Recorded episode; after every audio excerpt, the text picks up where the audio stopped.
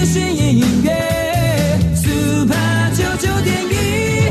大千电台，无所不在。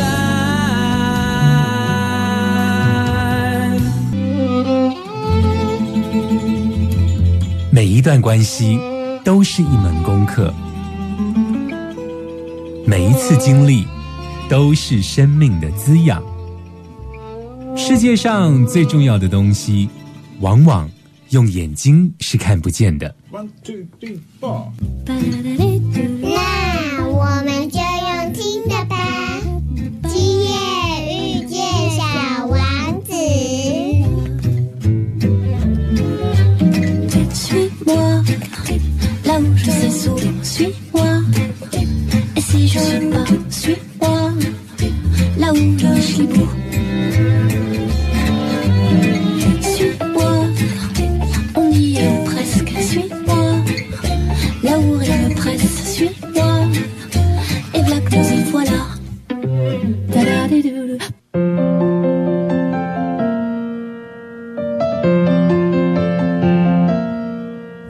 收听的是 FM 九九点一大千电台，今夜遇见小王子，我是阿光。在今天的节目中，阿光要特别来谈一件事情，也就是在一年前的今天，在台湾发生了一件非常了不起的事情。一年前的今天呢，阿光在走圣雅各朝圣之路，然后我记得我那时候在西班牙，然后在西班牙的青年旅馆里头。其实这一路上，我就是听到了有西班牙话、法语、英语、德语，世界各国听不懂的话。但我那一天在青年旅馆里头吃晚餐的时候，电视里头传来了这个中文。我抬头了一看，我发现那不是台湾吗？在台湾立法院的外面的一个现场，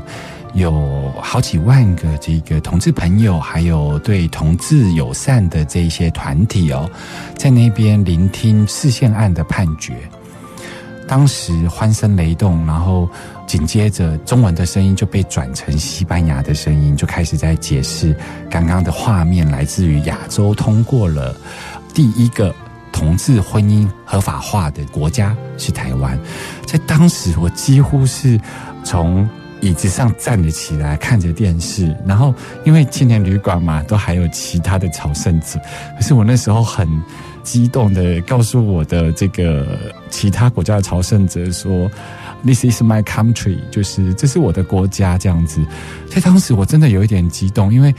您知道吗？如果呃你有经常出国旅游，你会知道，当你跟大家讲说 “I'm come from Taiwan”，通常呢，你认为你讲的非常的正确，就是我来自台湾。可是呢，在外国人的头脑里头，就会直接理解成你来自于 Thailand，就他们对于台湾跟泰国 Thailand 其实是会搞不清楚的。但是搞不清楚的原因是，除了音很像之外，其实是因为他们对泰国的认识，尤其泰国曼谷作为一个观光的大城市呢，他们是有更多的资讯去了解的。那对于台湾这一个国家呢，他们其实是不太有资讯可以知道的，尤其像欧洲这些地方。所以当你讲，即使你发音再正确，I come from Taiwan，他还是会直接他们的那个脑部运作就会去搜寻到他最熟悉的来自亚洲的一个国家叫泰国。所以那个时候呢，当西班牙的晚间新闻节目播出的时候，我告诉大家这个是我的国家的时候呢，我真的是非常的激动，尤其当你人在国外的时候。那一年前的今天，台湾用自己的人权价值以及民主价值来证明了一件事情，就是台湾是一个对同志友善的一个国家。然后我们通过了第一个同志婚姻合法化。那我们回想这一步走来，其实在台湾也走了二十多年哦。为什么是二十多年呢？其实我们有时候应该要把一个运动呢看成是一个社会上的一个对话的历程哦。只是有很多时候，这一个历程呢的空间被限缩了。你想想看哦，早期哪有什么同志运动啊？早期呃，比方说在戒严时期，其实那个时候连言论都不自由了，怎么可能有其他议题的运动呢？所以。我们首先要谢谢这个第一批人对于政治上、跟社会空间上以及言论自由上的前仆后继，包括郑南榕等等的，先把这个社会的空间打开了，然后才开始有不同的议题发生。我记得从解严之后的第一场女性运动，其实是彭婉如事件。在当时，呃，彭婉如呃，女性运动者，她在搭计程车的路上呢失踪了。然后，这个社会上呢，就是认为整体的空间其实对于女性。包括职业妇女的身体其实是不友善的，所以当时有了第一次的这个呃性别游行，我记得它是在晚上，就是呃女权照黑夜的游行哦，所以这也是阿光在整个 NGO 启蒙上面参加的其中一个比较早期的游行哦。那所以你看嘛，就是政治社会上的言论空间被打开了，有各种议题被发生了，所以。有了妇女运动之后呢，当妇女的权利被拥有了之后，争取到了之后，才开始在妇女权、性别权上面开始去思考。其实，在整个两性或性别意识上面，还有更多性少数的族群。那社会的历程就是这样，就是那个社会的主要矛盾，其实是一步一步的解开，而不是一蹴而成的。那当然，这里头也有令人很失望的事情发生，就说，呃，其实，在同志这个婚姻合法化的这一个呃宣判之前，也就是二零一八，其实也发生过很可惜的，就是这个反同志婚姻的公投案成立哦，总共有三案。那公投的意思，其实是为了能够对于一个议题，社会上能够透过公投的方式，能够做充分的讨论。它并不是要一次就决定了所有的对或错。可是我们在二零一八年看到的是，透过这个公投的投票选举啊，它其实把同志婚姻的讨论的用意呢，完全的消磨殆尽。我们看到的是，它其实是用恐惧在动员，尤其是有少数教会，在发动用恐惧这种动员方式，要大家出来投票。他们最常讲的就是，如果同志婚姻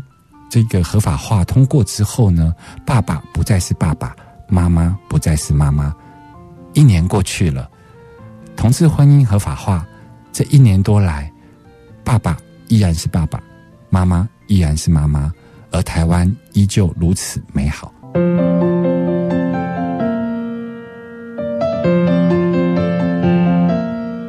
欢迎回来，FM 九九点一大千电台，今夜遇见小王子，我是阿光。我们刚刚的节目中，其实是在讨论，就是五月二十四号，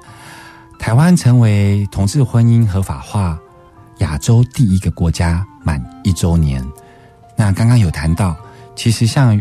这一路走来的同志运动，并不是一开始就直接好像大家都在讨论同志议题哦。其实最早先，整个台湾社会的主要矛盾应该是打开了言论自由，所以有一批运动者，他们对于解严的努力，然后报禁的开放，社会言论的自由。然后在性别议题上面，首先所提出的是这个女权的伸张哦。那当然，第一次的游行，包括这个彭婉如被杀害之后的女权夜照亮黑空的这一个游行哦。那其实，在当天的这个游行现场，其实就有一个小队，其实是同志小队哦，就是有一些同志朋友，他们认为就是先要把呃女性的地位跟女性的权利所伸张之后，才有可能关注到这些相对少数的这个性别议题哦。走了二十几年来，我们这一路上其实也有很多的挫败哦，包括二零一八年公投选举，公投的用意其实是为了能够在某些议题上面，大家能够有更深化的讨论。可是我们看到二零一八年。呃，一些反公投的言论呢，其实是一种恐惧的动员，尤其是少数的教会比较激进的教会，当他们提出了这个反对同志婚姻公投的时候呢，甚至牺牲掉了一些就是支持同志的地方首长哦，这其实是很可惜的。我记得像台中来讲好了，台中其实很早，二零一六年就有这个。同志的婚姻注记，在当时台湾的这个同志婚姻还在视线当中，它还没合法，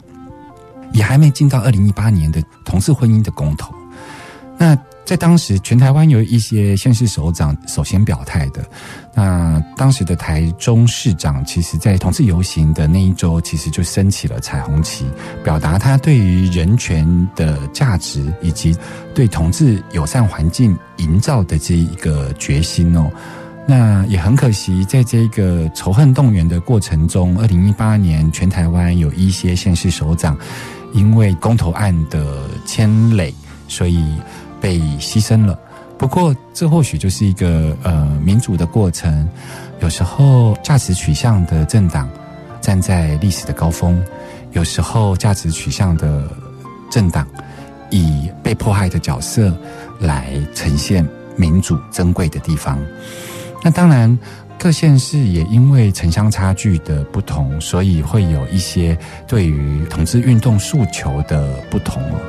我印象中，像今年在满这个同志婚姻合法化一年的这个时候呢，台湾的同志运动在提一个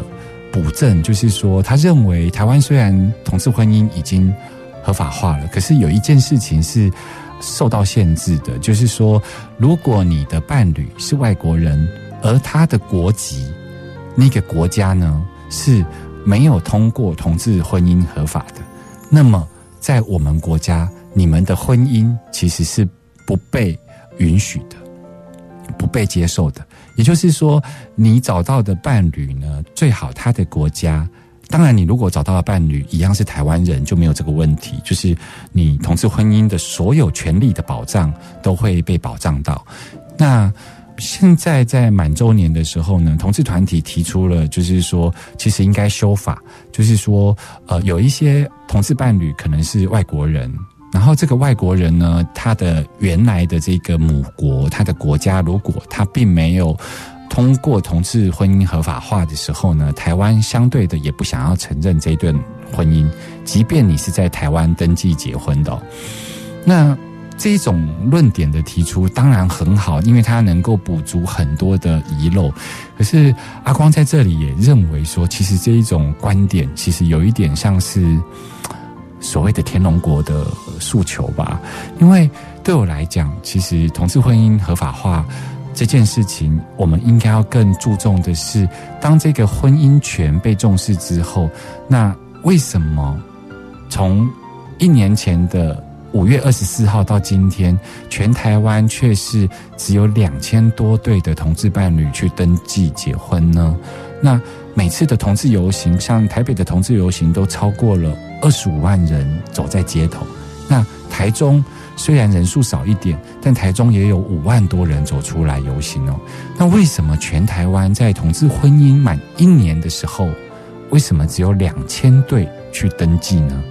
这两千对，难道其他人遇到的都是他的同志伴侣，都是外国人吗？所以他不能登记吗？很显然不是。所以，同志婚姻合法化这件事情，下个阶段的运动的诉求，我认为，如果去谈，就是说你的同事伴侣是外国人，所以不被承认，那你希望能够补正这个部分的缺憾。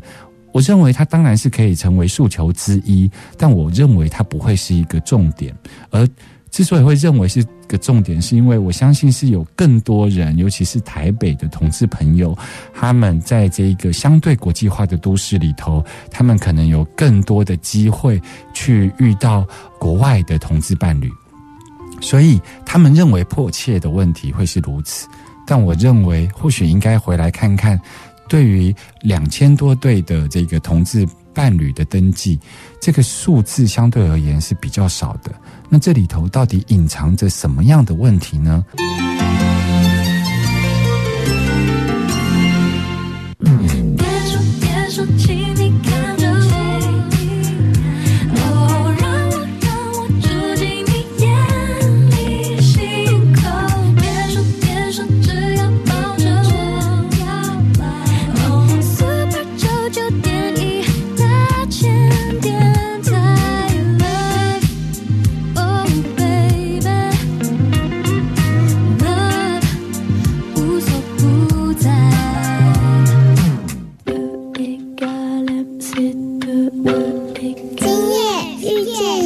丸子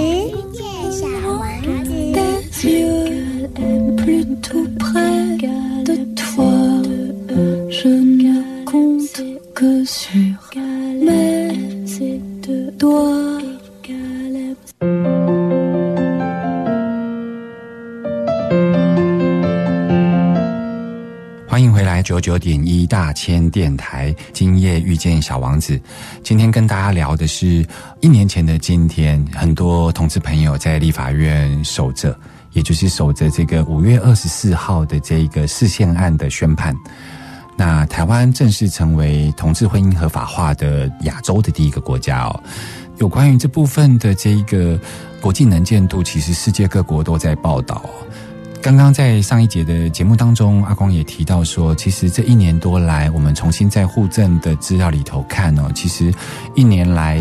只有两千多对的同志朋友去登记哦。那我们看到这个满周年的时候，同志团体提出了一个跨国婚姻权利的一个诉求哦，就是同志在呃选择伴侣的时候，如果他的伴侣是外国人，而且他的母国就是他的祖国，如果是不承认同志婚姻的话，在现行台湾的这个法律上是不承认他们的婚姻，即便你在台湾登记哦。那所以很多同志团体在这个时间点满周年的这个时间点呢，要去呃提出这样的诉求。可是阿光觉得，其实这个诉求或许不是最迫切的。为什么呢？从一个观点来跟大家聊聊哦。其实你们发现，早期大家对于活生生的同志出现在你的生活周遭哦这件事情，你会有一个错误的盲点，就是说，我们好像经常会认为说，诶，同志朋友可能艺术细胞很好，同志朋友可能设计美感细胞很好，然后我们就经常会看到说，哦，什么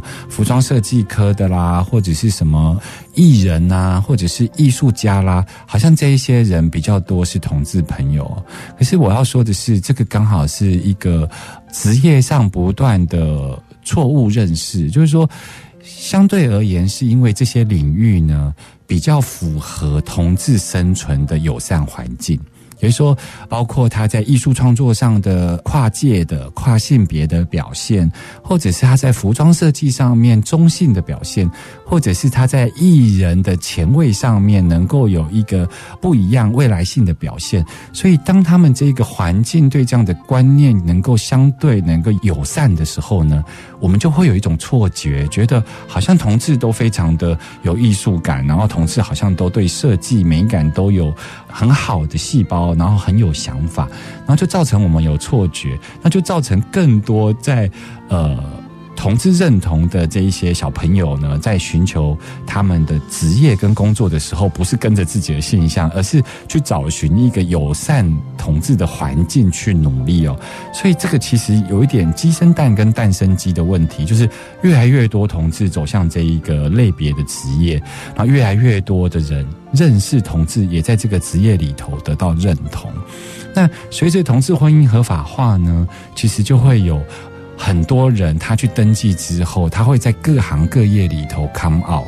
那所以我们就开始会看到同志族群的不同面貌，他可能会在不同的职业族群里头。那我们开始看到了，原来同志族群的多元性哦，它不是我们刻板印象里头，比方说知名的艺人啊、主持人，比方说蔡康永这样子的一个形象，同志开始变成活生生的出现在我们生活周遭哦。那也是因为如此，我要反推回来去谈说，那同志。婚姻合法化一周年，可是却只有两千对伴侣登记哦，这代表什么呢？代表这个同志的友善环境可能还不够，所以呢，愿意去登记的同志呢，其实都还会有一些担心。所以我认为，在满一周年前夕，应该要努力的目标，应该是我们来看看这一年来台湾对于同志的友善环境到底改变了多少。像这一期，呃，我就有特别去做了一些访调哦，就是说有一些同事朋友他去登记了，然后因为登记之后，我们都知道一般的企业里头异性恋的这一个结婚，他会有婚假嘛，对不对？然后他会有蜜月旅行啊等等的，那。我就去做了一些些的访调，去了解说，到底台湾的这一些企业在面对同性婚姻合法化的这一年呢，这一些同志朋友在不同的企业里头，是不是有得到跟异性恋的婚姻一样的这种劳动权利跟福利呢？那这个部分，我有问了几个我的朋友哦，他们有去登记同志婚姻哦，到底现况是如何呢？我们马上回来。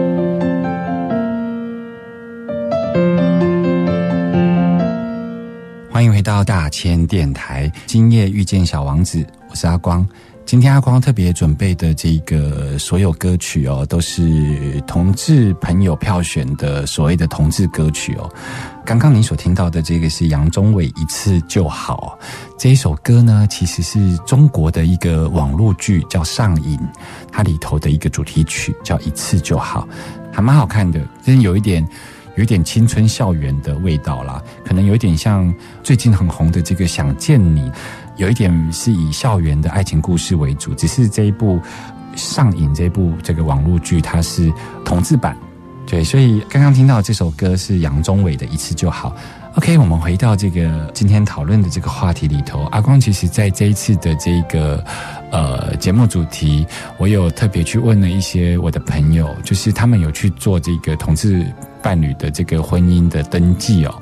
那我就问他说：“你这一年来，其实你相对的这个同志的这个权益有没有呃受到保障？这个婚姻的权益哦，那当然有一些企业没有就算了，就是说，尤其是传统产业，传统产业的同志伴侣基本上不太去登记，然后就算有去登记，大概也不会让自己的公司的人知道。”那就更遑论去提出相对的权利要求，比方说婚假啦，然后蜜月假啦，等等的。那我们今天呢，来谈谈，就是有一些，尤其最主要的这些国际企业啦，哈，比方说，我问了一个保德信的一个员工哦，他。在登记那一天，因为他在脸书上面有把他跟他伴侣去到这一个户政事务所登记的这件事情，他有 po 在脸书。那他是早上呢去登记完之后呢，下午进到办公室去上班。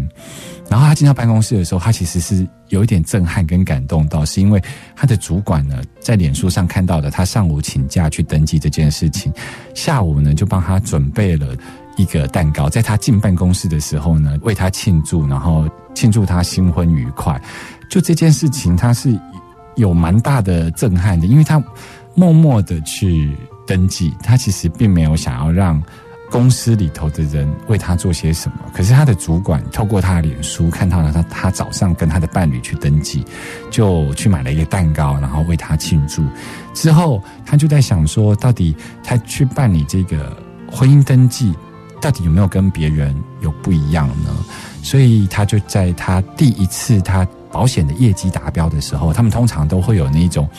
奖励的旅游嘛。那奖励的旅游呢，有时候就是会提供，比方说，我这一次可能要去加拿大，可是如果你有带你的家人，那可能就是只要半价，然后他就是可以有一个业绩奖励的一个旅游。所以在他登记结婚后呢，他的。这一次的这个奖励旅游里头，他就不再找他的妈妈，他就想尝试看看，所以他就是写了他的，不能说男朋友，就是写了他的丈夫的名字。没想到他的上司竟然就是同意了，然后也相对的有关于异性恋的所有补助，她的丈夫也都有，所以她就跟她的丈夫就去了一趟加拿大，顺便就是补她的结婚的旅行哦。那之后。就发现说，他所有的权利呀，包括他的这个保险受益人啊等等的，他全部都可以更改。在他登记之后，他就可以更改成为他的另外一半哦。所以我觉得，像台湾有一些公司啊，像呃很有名的募资平台 Flying V，还有我们大千电台，还有像一些乐天市场，或者是日本的全日空这个航空公司。那当然，我们知道的像 IKEA。Apple、可口可乐或者是 Google，其实这些企业都已经行之有年的在同志婚姻的劳动权利上面都已经走在很前面了。但是现在的重点就是这个环境到底有没有安全到让这一个有去登记的同志婚姻的朋友能够敢提出了这个部分的要求？我觉得这个是有一点像。撒豆成兵，就是大家在自己的企业文化里头的一场同志运动哦。它可能不是针对一个主诉求，然后到了执政的相关单位，可能是立法院，或者是可能是行政院去提出我们的一个主张。我觉得这个阶段，同志朋友如果要争取到真正这一个立法之下的权利哦，可能是你要勇敢的把有关于婚姻所保障的所有权利，你敢在你的生活周遭啊，包括你的职场里头提出来，作为一个试验。那当然，每个人的生命脉络不一样，不是每一个人都可以在最好的时间点提出这样子的一个请求。嗯，阿光在这里也要提醒所有的同志朋友，就是其实。如果你现在结婚已经很幸福了，那如果你的环境也不适合在这个时候让你在你的职场上提出这样的权利要求，或许可以等一等。我们每一个人都有在不同的位置上战斗的可能性。那我们唯一能够呼吁，或是唯一能够跟听众朋友说的是，如果。你在上班的地方，你知道你有一个同志朋友已经去登记结婚了。其实对他最好的祝福，就是让办公室的环境里头能够对同志友善。这个同志友善，就是把它当做自然而然，这就是对同志环境友善的经营。我们先休息一下，马上回来。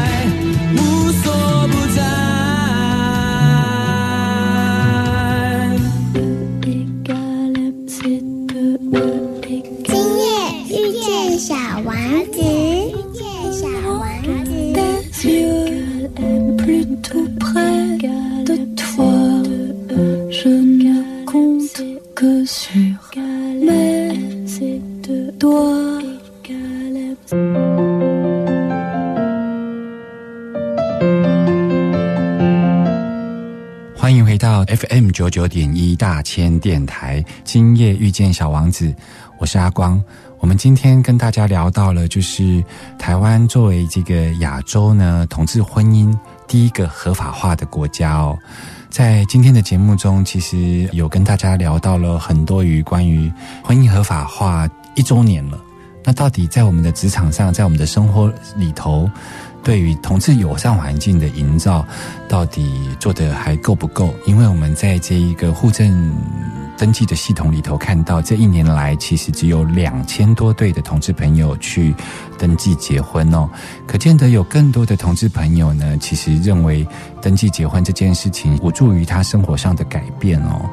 那阿光回来，想要跟听众朋友呼吁说，其实如果你的职场环境里头有这样子的同志朋友，如何才能够真正做到营造这个友善环境呢？其实有一个最简单的方法，就是自然而然。什么叫自然而然呢？就是我们几乎不会在职场环境里头对着某个人呢去怀疑的提问说：“诶，你是不是异性恋？你好像是异性恋，对不对？哦，你是异性恋哦。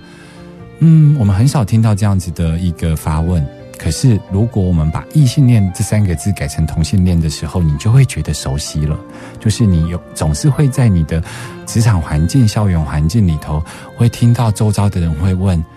你是同性恋哈？嗯，你是不是同性恋呢？嗯，你是同性恋哦。”就是我们认为他是特别的，然后他值得八卦，然后他值得被讨论，所以我们就会用这样子的问法来作为。其实你可能真的对同志非常友善，你甚至是个直同志，真的觉得你没有要歧视，可是你就是把它当做很特别的话题。你的茶余饭后，我最常讲一个比较。为为什么我认为歧视这件事情不是因为来自恶意，而是来自于无知？其实就是我刚刚举的这样子的一个例子。你其实跟你的同志朋友很好，然后你其实是没有恶意，但是你却总是会因为你对这一个族群的不认识，没有机会认识，没有看过活生生的同志，你无法想象他们到底是一个什么样的人类哦。所以你就会有很多的发语词，其实是无形中带来的一种歧视的感觉。我其实还蛮受不了，就是有一些人就是会除了问说：“哎，你是同志哈？”然后下一句话他就会问说：“哎，那对女女性的同志，他就会问说：那你是扮演男生还是扮演女生？或者是说你是 T 还是你是婆？对男同志会问说：你是一号还是零号？我觉得这件事情可能因为很多人在问的时候都不觉得这个是一个歧视，可是阿光如果换一种说法来。问的时候，你就会知道这里头有多好笑了。就是你呢，现在转过头去跟你旁边的朋友或同事，或者是同学，然后你转过去呢，你对着这个异性恋呢，你说：“哎，你跟你先生呢做爱的时候，谁是在上面，谁是在下面？”你听出来这个差别了吗？就是你其实是在问你们谁扮演什么，可是。在做爱里头的性知识，这是属于两情相悦的事情，这有什么好探寻的呢？对于谁是 T，谁是婆，谁是照顾者，谁不是照顾者这种事情，其实这是一个对于同志族群的一个刻板印象哦。所以阿光为什么要举这个例子？是说有时候我们营造这个同志的友善环境呢，其实是来自于您的真诚。也就是说，即便你要发问的时候，你要让对方感觉到真诚，而不是窥探。因为在我们的职场环境里头，我们对异性恋其实是不会提出这样子的一个提问的。那可是我们对于同事朋友会，或许你真的是来自于好奇，但你提问的方式跟你提问的那个心态，其实。同志朋友其实是很敏感的，他们几乎就是天生的演员，他们也几乎是天生的心理学家，因为他们从小在这个柜子里长大，他们要面对不同人的关心，所以他们对于。这个关心里头的背后带着是窥探或带着是试探，其实他们都可以感觉得到。所以阿光认为，在这一个同志婚姻合法化一周年的此时此刻呢，我们能够为同志朋友所做的，其实是对于友善同志环境这件事情呢来努力，或者应该说，对于营造这个友善同志环境这件事情，我们不要太努力。在我们的环境里头，他就是很自然而然，他就是我们的朋友。然后他先是成为一个人，然后才会成为一个同志。他先是喜欢上一个人，才发现那一个人的性别跟他一样。对他们来讲，并不是所有的同性都是他的对象。所以有一些异性恋朋友呢，其实听到了他的。朋友是同志的时候，第一件事情就是会很害怕，就是说，哎，我跟他是同性别，我会不会也成为他喜欢的对象？其实不会哦，因为世界上有比你更好的同性别的人，所以不见得。他通常都是先喜欢一个人才发现这个人刚好也是同性哦。所以关于这个同志婚姻满一周年呢？我认为我们可以做的事情是对于同志友善环境的营造，然后我们能够希望在明年的此时此刻呢，我们会看到更多的同志朋友跟着他的伴侣走向户政事务所来做登记。我们期待在明年的此时此刻，所有的有情人都能够终成眷属然后我们可以看到有越来越多的同志朋友。能够勇敢的追求自己的幸福，然后勇敢的追求自己的另外一半，然后最重要的是，也愿意给另外一半承诺，透过婚姻的证明，就是说我愿意在婚姻这个法律的保障之下，我做一个承诺。这个承诺其实得来不易哦，其实。很多人觉得说我是同志，我不见得要走上婚姻一途哦。这当然可以，这当然是可以自己的一个决定。其实很多异性恋的男女朋友，其实也不见得会走上婚姻去登记结婚这一条路哦。可是呢，我们要谈的是说，其实有更多的同志朋友，他想要透过这个婚姻的保障，去保障到他自己的权利。像在同志的朋友圈里头。在这个阶段，因为台湾的同志运动走了二十几年了，它不再被隐藏起来，所以现在的同志运动其实也会遇到很多，包括长照的问题。你可以想象吗？长照的问题其实不是只有异性恋朋友会遇到，诶，同志朋友会遇到，因为。因着这个同志婚姻合法化，所以我们的保险受益人可以写自己的另外一半。另外呢，就是因为你们去登记了结婚，所以当我们老的时候，我们需要急救的时候，需要